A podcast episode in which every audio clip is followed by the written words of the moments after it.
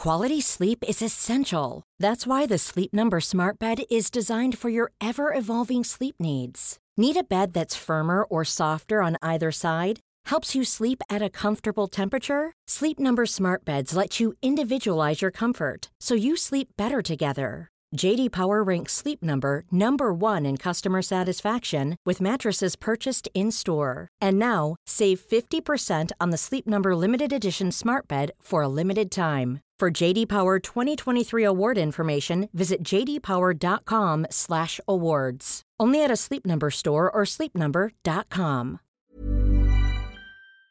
Allô Internet. Aujourd'hui, je vous arrive avec une nouvelle histoire de disparition. Euh, c'est une affaire dont j'ai déjà parlé dans mon livre, dans mon tome 2 de Garder l'œil ouvert. Si vous n'êtes pas encore procuré mon livre, euh, c'est en vente partout sur Amazon, à la FNAC, euh, sur leslibraires.ca. les liens sont toujours dans la barre de description. C'est en vente en ligne, en librairie. C'est ça, c'est un chapitre que j'écris dans mon livre. Normalement, je ne vais pas couvrir des histoires que j'ai déjà couvert sur ma chaîne dans mon livre et vice-versa. En fait, le moins possible. Je l'ai quand même fait. Par exemple, l'histoire de Paulette, je l'avais déjà couvert sur ma chaîne, puis je voulais vraiment parler dans mon livre. Mais là, euh, pour l'affaire de Théo Hayes, euh, j'avais contacté sa famille et ils ont accepté euh, que j'en parle dans mon livre. mais ils ont demandé vraiment que j'en parle aussi sur ma chaîne parce que c'est sûr que ça touche à un autre public. J'ai beaucoup de gens qui me suivent sur YouTube c'est pas le même médium, euh, c'est pas la même chose. Il y a beaucoup de Français euh, qui me suivent sur YouTube. Ouais, c'est vraiment entre ces deux choses complètement différentes, euh, des vidéos YouTube et des livres. Et le but, en fait, c'est que le plus de monde possible soit au courant de cette disparition. Fait que ça me fait vraiment plaisir d'en parler aujourd'hui. Donc soyez très attentifs, je vais vous expliquer en détail qu'est-ce qui s'est passé dans cette disparition très, très, très étrange, on va se le dire, de Théo, un Belge qui a disparu en Australie. Donc, euh, sans plus attendre, lançons-nous dans cette affaire.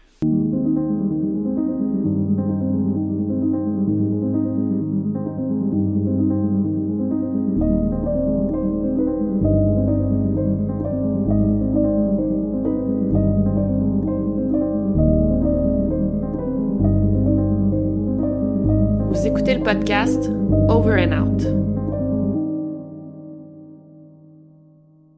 Donc, je vais commencer par vous parler de Théo Hayes.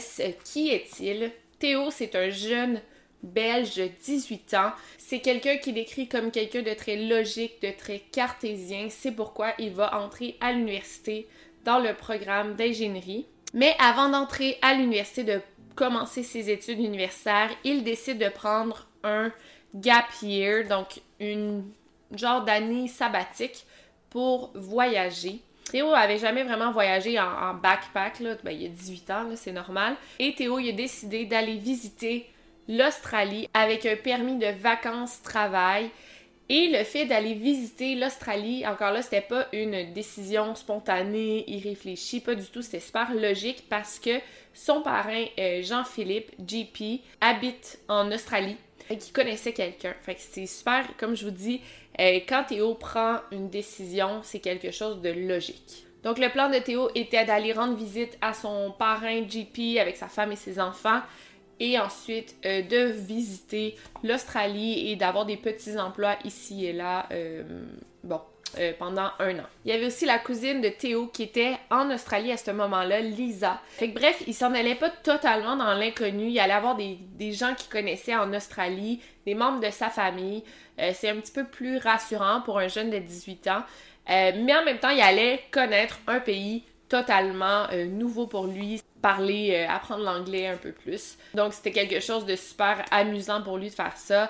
Euh, de se lancer dans l'aventure comme ça. Donc c'est le 12 novembre 2018 que Théo a quitté la Belgique pour l'Australie. Donc Théo a passé un petit peu plus de six mois à visiter le pays, euh, faire des petits emplois ici et là, s'imprégner de la culture. Et sa destination finale était Byron Bay. C'est une petite ville très très touristique qui est complètement à l'est du pays. Théo est arrivé à Byron Bay le 29 mai 2019 et il prévoyait quitter le 3 juin 2019. Après ça, il prévoyait prendre l'autobus pour Sydney et rejoindre son parrain le 8 juin et finalement euh, prendre son vol pour Bruxelles le 12 juin. Donc là, je vais vraiment vous détailler chaque moment euh, qui l'ont mené à sa disparition. Fait que c'est vraiment, là, vous allez voir, on a vraiment chaque, chaque, chaque détail. Donc, Théo est arrivé à Byron Bay le 29 mai et il s'est enregistré à son auberge de jeunesse, le Wake Up, à 14h30. C'était vraiment un, hostel parfait pour lui. plein d'autres jeunes de son âge, des, des, touristes qui, comme lui, étaient genre en backpack, qui visitaient l'Australie. Théo a disparu exactement dans la nuit du 31 mai au 1er juin, fait que c'est là qu'on va se transporter et je vais vraiment vous expliquer tout ce qui s'est passé dans cette nuit-là.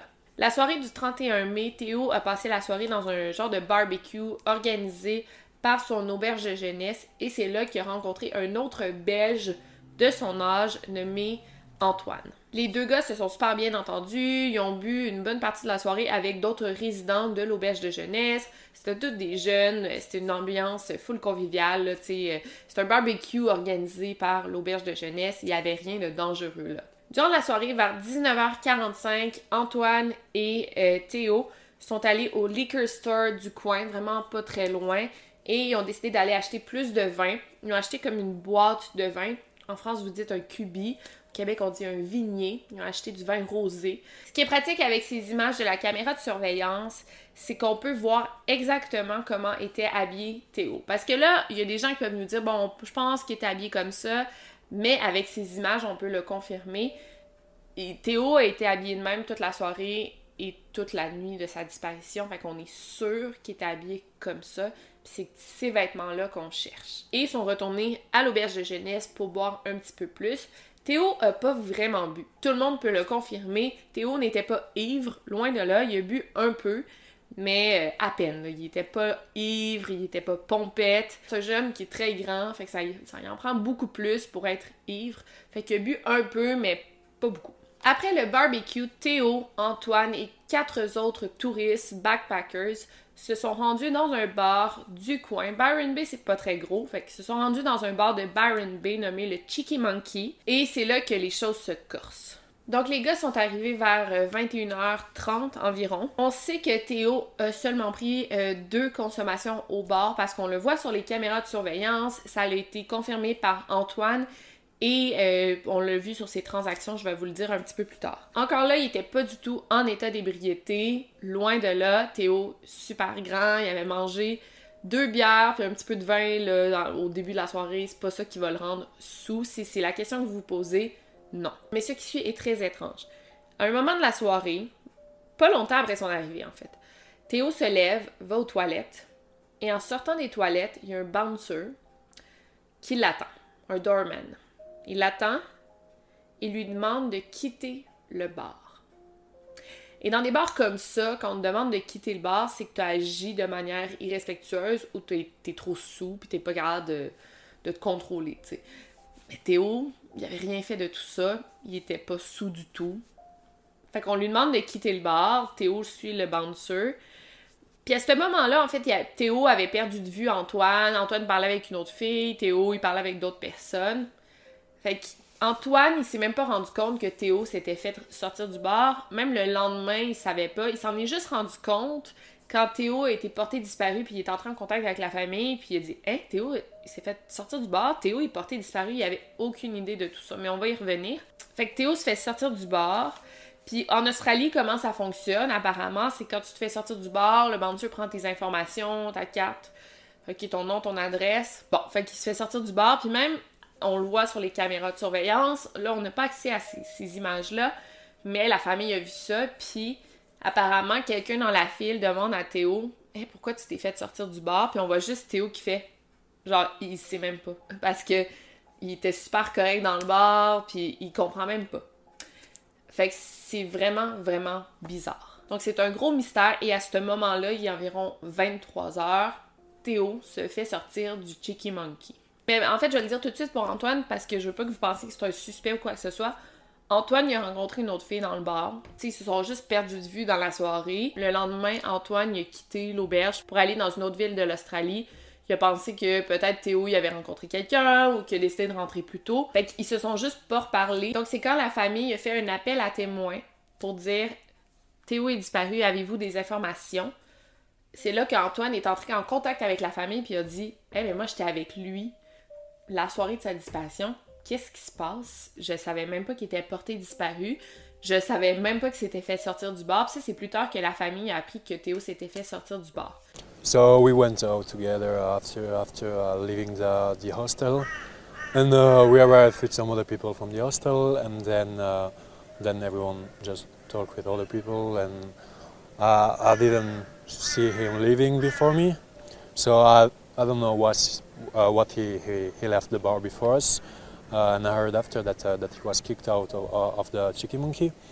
And then I sent him a message the day after, but he, he never answered.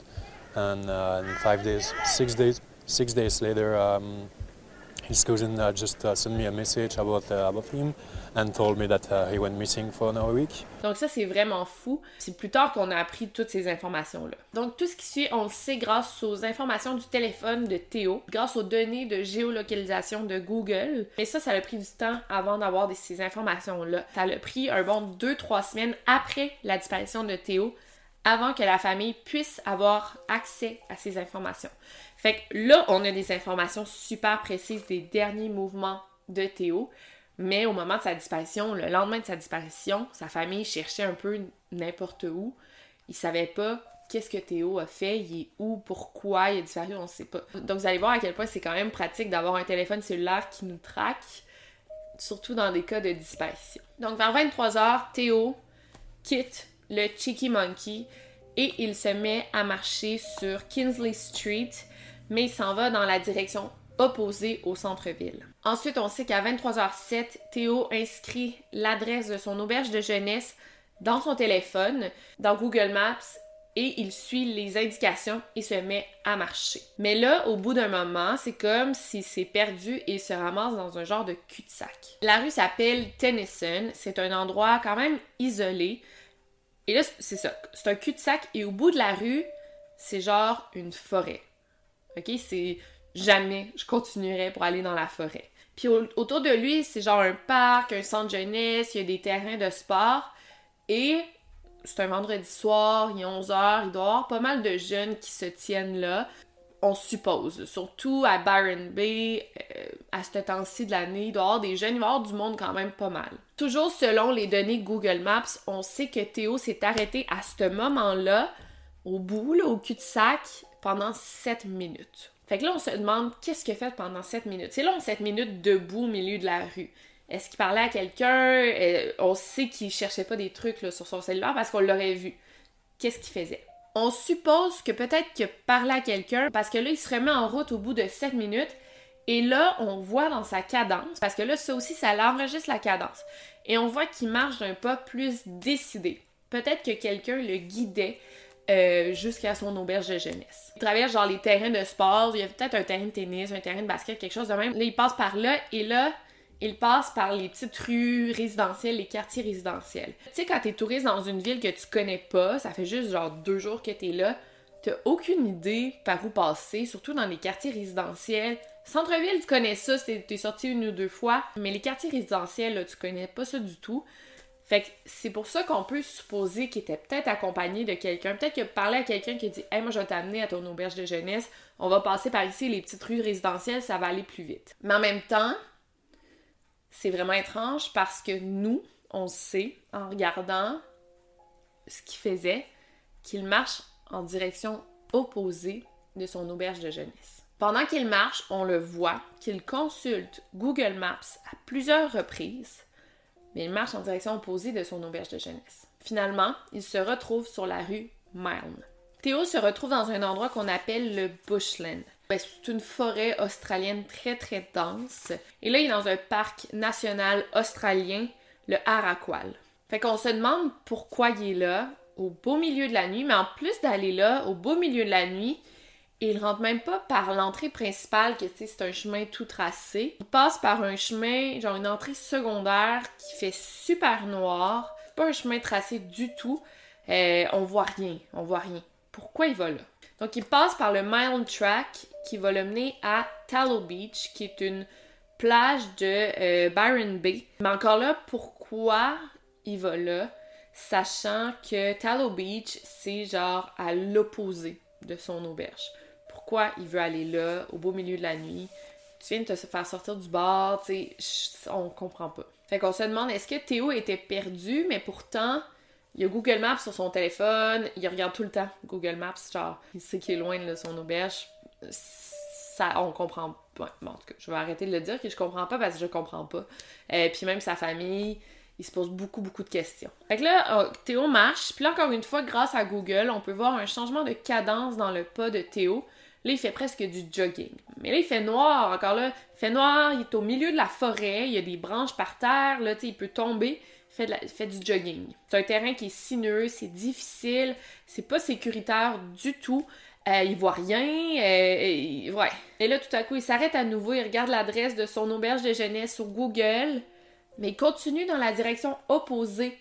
Et quand j'ai écrit mon chapitre, mon, mon éditrice, elle a dit Moi, je fais ça parfois en voyage. Je vais garder l'adresse de mon hôtel dans mon téléphone pour voir que je m'éloigne pas trop. Fait que peut-être qu'il rentrait toujours l'adresse pour être sûr, tu sais, ok, je m'éloigne pas trop, ça va. Tu sais, je peux quand même continuer dans la direction opposée parce que je sais un petit peu c'est où mais ça explique pas pourquoi tu vas aller dans une forêt que tu connais pas au milieu de la nuit. Donc là, il s'enfonce encore plus profondément dans le bushland, puis rappelez-vous qu'il y a même pas de chemin tracé, c'est pas sécuritaire. Il y a même des locaux qui ont participé aux recherches, puis ils ont dit Moi, jamais j'irai à cet endroit-là au milieu de la nuit. À 23h48, Théo sort enfin du bushland et il se retrouve euh, sur Tallow Beach, la petite plage. On le voit qu'il cherche à nouveau son adresse euh, dans Google Maps. Et ensuite, il se rend comme au bout de la plage dans un endroit nommé Cozy Corner. Cozy Corner, c'est comme un endroit de la plage qui est au pied d'une immense colline, une immense falaise. Et en haut de la falaise, il y a un phare, donc un lighthouse. À minuit, Théo quitte la plage pour retourner dans le bushland. Je trouve ça tellement bizarre qu'il retourne par là parce que moi j'aurais peur, sincèrement, d'aller dans une forêt à minuit. Tout... Quality sleep is essential. That's why the Sleep Number Smart Bed is designed for your ever-evolving sleep needs. Need a bed that's firmer or softer on either side? Helps you sleep at a comfortable temperature? Sleep Number Smart Beds let you individualize your comfort so you sleep better together. JD Power ranks Sleep Number number 1 in customer satisfaction with mattresses purchased in-store. And now, save 50% on the Sleep Number limited edition Smart Bed for a limited time. For JD Power 2023 award information, visit jdpower.com/awards. Only at a Sleep Number store or sleepnumber.com. Mais bon, pour ça qu'il y en a qui pensent qu'il était peut-être accompagné, on, on sait pas, puis il y a comme aucun moyen de le savoir. Et là, on voit que dans la forêt, il s'arrête pendant 5 minutes. À minuit 5, le GPS de Théo est désactivé, mais c'est comme si ça indiquait qu'il était toujours à Cozy Corner, l'endroit au bas de la falaise. À minuit 20, Théo répond au message d'une de ses amies euh, par Facebook Messenger. Il parlait genre de YouTube, le groupe de musique YouTube. Répond un message par rapport à ça. Euh, fait que, tu on sait que c'est Théo qui est en possession de son téléphone. On sait que c'est lui qui a son téléphone parce qu'il répond, tu sais, à un message en lien avec YouTube. Les personnes qui se fait passer pour Théo, là, tu c'est lui qui a son téléphone. Et clairement, il se sent pas en danger pour pouvoir répondre à un message genre, tu sais, de même, ah ouais, tu sent pas en danger, là, tu sais, il, est confortable. À minuit 23, Théo ouvre l'application de YouTube pour regarder une vidéo YouTube de, les Français, vous allez connaître ça, Burger Quiz, l'émission, là. C'est une émission qu'il aimait, aimait, regarder, là, c'est pas inhabituel pour lui de regarder ça, mais il la regarde juste pendant 1 minute 23. Mais tu sais, t'es au milieu de la forêt, on suppose, ou à Cozy Corner, peu importe, t'ouvres ton application pour regarder des vidéos sur YouTube. Pourquoi tu retournes pas chez toi, genre dans ton auberge, genre chill, genre pourquoi ah, Je comprends pas. Il fait quoi? Il fait quoi? À minuit 55, Théo ouvre l'application WhatsApp. Il répond à un message de sa demi-sœur.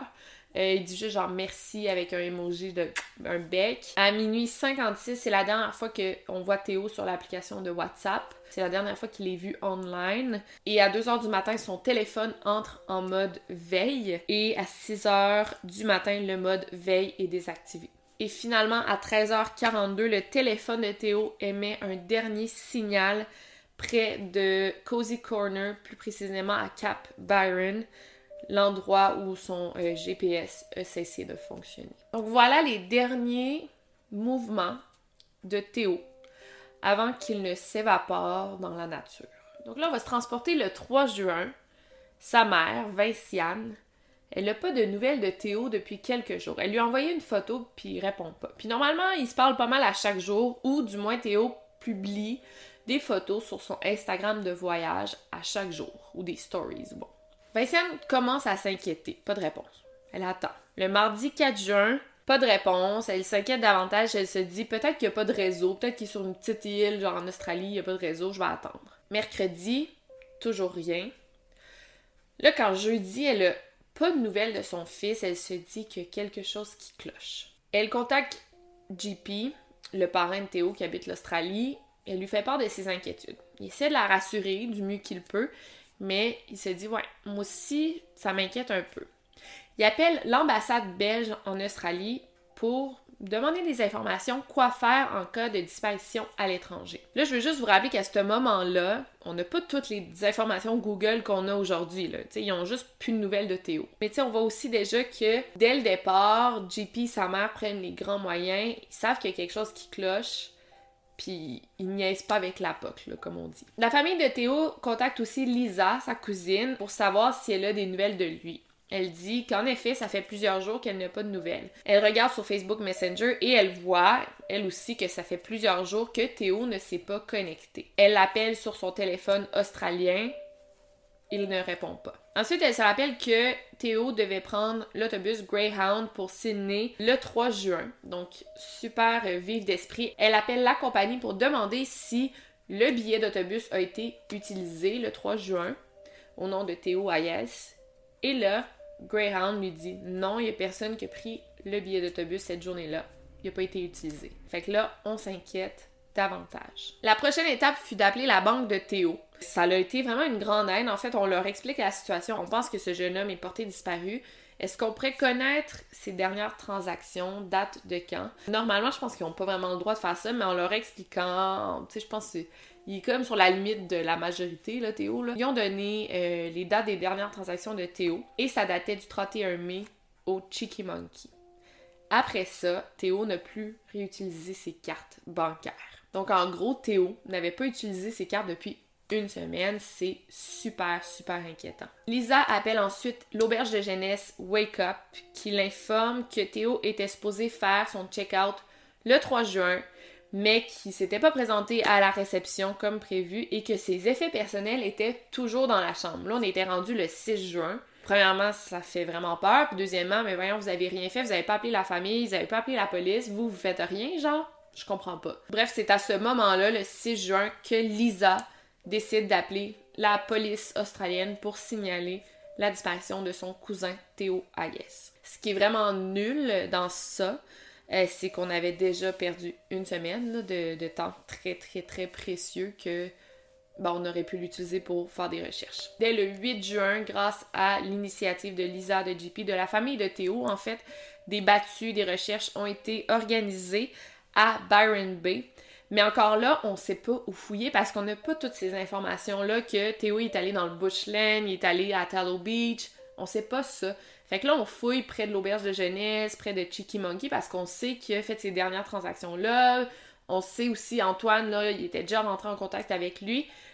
Mais c'est vraiment pas là qu'il a disparu, pas du tout. C'est environ trois semaines après la disparition de Théo que la famille a eu accès à ses données Google. Fait que pendant ce temps-là, les recherches de la police étaient comme concentrées au mauvais endroit. Encore là, on a perdu du temps vraiment précieux. Quand les policiers connaissent enfin les derniers mouvements de Théo, ils peuvent concentrer leur recherche au bon endroit, mais surtout reproduire euh, le trajet de Théo, se poser des questions, qu'est-ce qu'il a fait, comment il a fait ça, reproduire le même trajet au même moment de la nuit, puis tout ça. Mais c'est pas facile parce que même encore aujourd'hui, là, ça fait ben, deux ans plus tard carrément, on n'arrive pas à comprendre qu'est-ce qui est passé par la tête, pourquoi, à un moment, il accélère le pas, pourquoi il a décidé d'aller là. C'est super étrange. Est-ce qu'il était seul, accompagné? On a beaucoup de questions. Mais bref, les policiers font de vraies recherches pour le trouver. On fait des recherches terrestres, maritimes et aériennes pour le trouver. Malheureusement, sans résultat, le 3 juillet, les policiers décident d'arrêter les recherches. Mais c'est un peu bizarre, on se demande pourquoi ils décident d'arrêter parce que Théo n'a pourtant pas été retrouvé. En fait, c'est assez simple parce que les policiers, eux, ils ont une théorie en tête et c'est la théorie de l'accident. En reproduisant le trajet de Théo, Théo aurait comme grimpé la falaise et il aurait tout simplement glissé, tombé dans l'eau et se serait noyé et le courant l'aurait juste emporté. C'est pourquoi on le retrouve pas parce que euh, ben, ça fait tellement longtemps, ça fait une semaine, on le retrouvera pas dans l'eau malheureusement. voilà la théorie des policiers, mais la famille de Théo n'y croit pas une seconde. Pourquoi Théo aurait voulu grimper une colline rocheuse à 1h du matin? Genre, ça n'a comme aucun sens. Donc les policiers privilégient la thèse de l'accident, cessent les recherches, mais heureusement, les volontaires continuent. Le 7 juillet, environ un mois après la disparition de Théo, on retrouve sa casquette. C'est une casquette euh, Puma grise euh, qu'on retrouve près de Cap Byron, le dernier endroit où son téléphone a émis du signal. Et c'est assez étrange parce que cet endroit a été vraiment fouillé de fond en comble par les volontaires. Il y a même des chiens qui sont allés là et sa casquette, jamais on l'a vue. Et là, on la retrouve. Mais bon, après ça, malheureusement, l'enquête stagne. Donc maintenant, j'aimerais parler euh, des théories, euh, à savoir qu'est-ce qui s'est passé, qu'est-ce qui aurait pu se passer avec Théo. Tu sais, parce qu'on l'a pas retrouvé, mais pourquoi a-t-il disparu? Euh, qu'est-ce qui s'est passé? Donc, si on va dans le sens des policiers, que Théo aurait été victime d'un accident, comment ça se serait déroulé en fait? Donc, Théo sort du Chicky Monkey et à plusieurs reprises, on le voit là, qui rentre l'adresse de son auberge de jeunesse et on dirait qu'il réussit jamais à rentrer chez lui. Tu sais, comme s'il continue toujours à se perdre. Moi, je me demande si Google, peut-être que ça lui indiquait pas le bon chemin. Peut-être que ça lui indiquait toujours un chemin beaucoup plus compliqué. Peut-être que Théo était juste perdu. Tu sais, ça arrive des fois que t'entres une adresse au Google Maps, ça te donne toujours un chemin super compliqué, puis tu te perds, tout simplement. Peut-être que rendu à Tallow Beach, sur la plage, il a vu le lighthouse, il a dit j'ai envie d'aller voir, tu rendu ici, je vais, je vais grimper. Il a grimpé, il a glissé, il est tombé dans l'eau, puis c'est noyé. Ça, se peut. Oui, ça se peut. Je pense que c'est pas impossible. Je pense qu'on ne peut pas éliminer complètement cette thèse, mais on va quand même voir les autres hypothèses avant euh, de, de privilégier celle-ci. Une autre thèse que j'ai vue beaucoup amenée par les web sleuths, c'est que Théo aurait voulu aller se baigner dans la mer à 1h du matin et qu'un incident serait arrivé. C'est pas impossible, mais tu sais, Théo, encore là, faut penser que c'est un gars super, super logique. Non, premièrement, il y en a qui disent peut-être qu'il se serait noyé. Parce que tu vas nager dans la mer à 1h du matin, un accident est vite arrivé. C'est vrai. Puis il y en a aussi qui disent que peut-être que Théo aurait pu même se faire attaquer par un requin et c'est pas impossible parce qu'il y a plein de requins à, Byron Bay. Il y a eu genre quatre attaques de requins blancs en 2019. Fait qu'il y en a des requins blancs à Byron Bay. C'était mieux de pas aller de baigner à 4 heures du matin. Mais partons du principe que Théo aurait voulu aller se baigner à 1 heure du matin seul. En fait, il ferait jamais ça. Puis comme JP dit, Théo c'est un gars super super logique.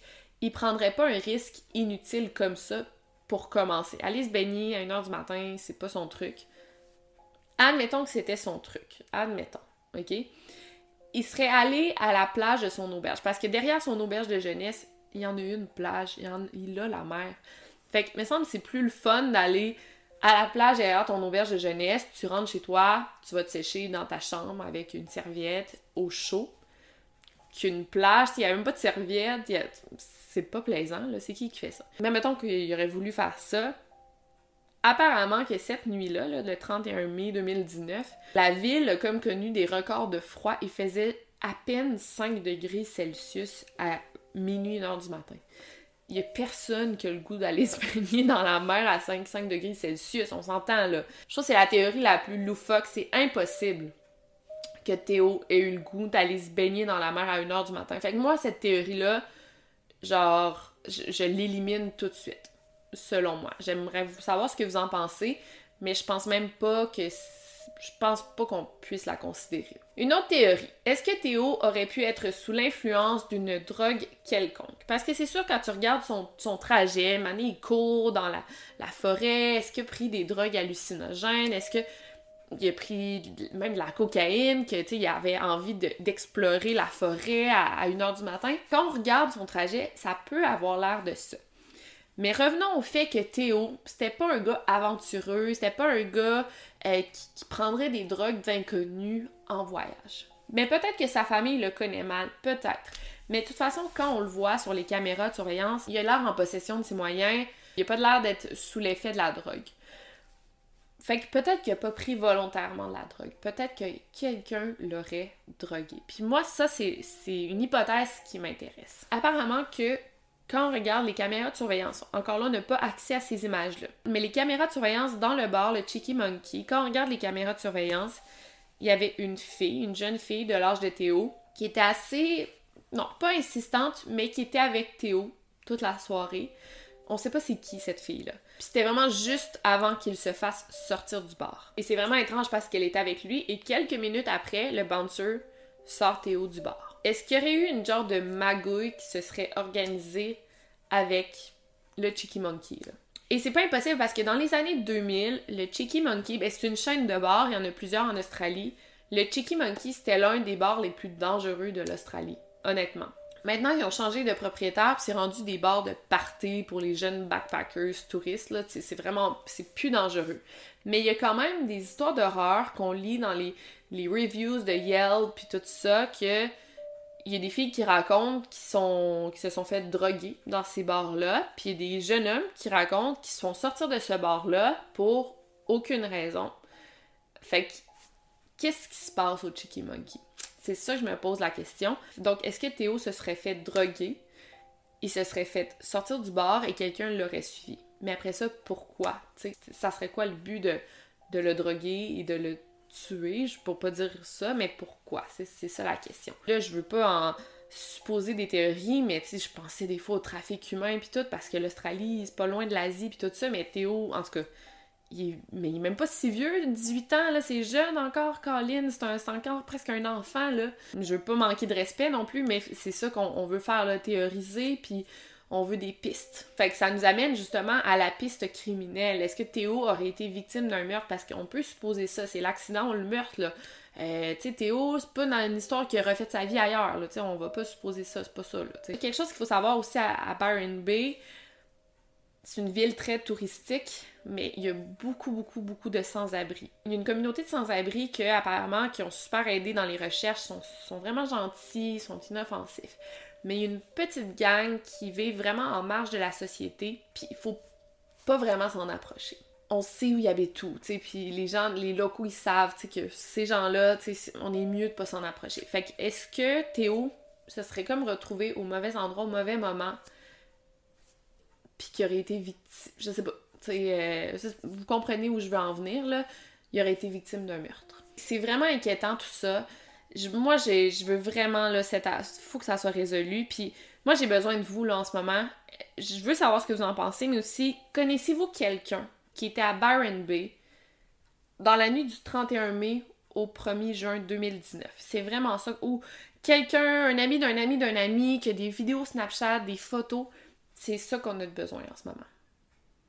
Fait que partagez cette vidéo, partagez son affiche de disparition, allez liker la page Facebook de la famille de. Ben, la, famille ou la, page Facebook de la, la, vie de recherche, page Facebook, le site web. Euh, toutes les informations sont là. Et sinon, euh, j'espère que vous avez aimé cette vidéo. C'était Victoria Charlton. Et n'oubliez surtout pas de garder l'œil ouvert. Over and out. I had. My mind was full of my, my mistakes. I've been too fragile through my life. And I'm you so bad. Don't know if I should call you back. You know it's getting dark inside my head. I feel there's something that is stopping me far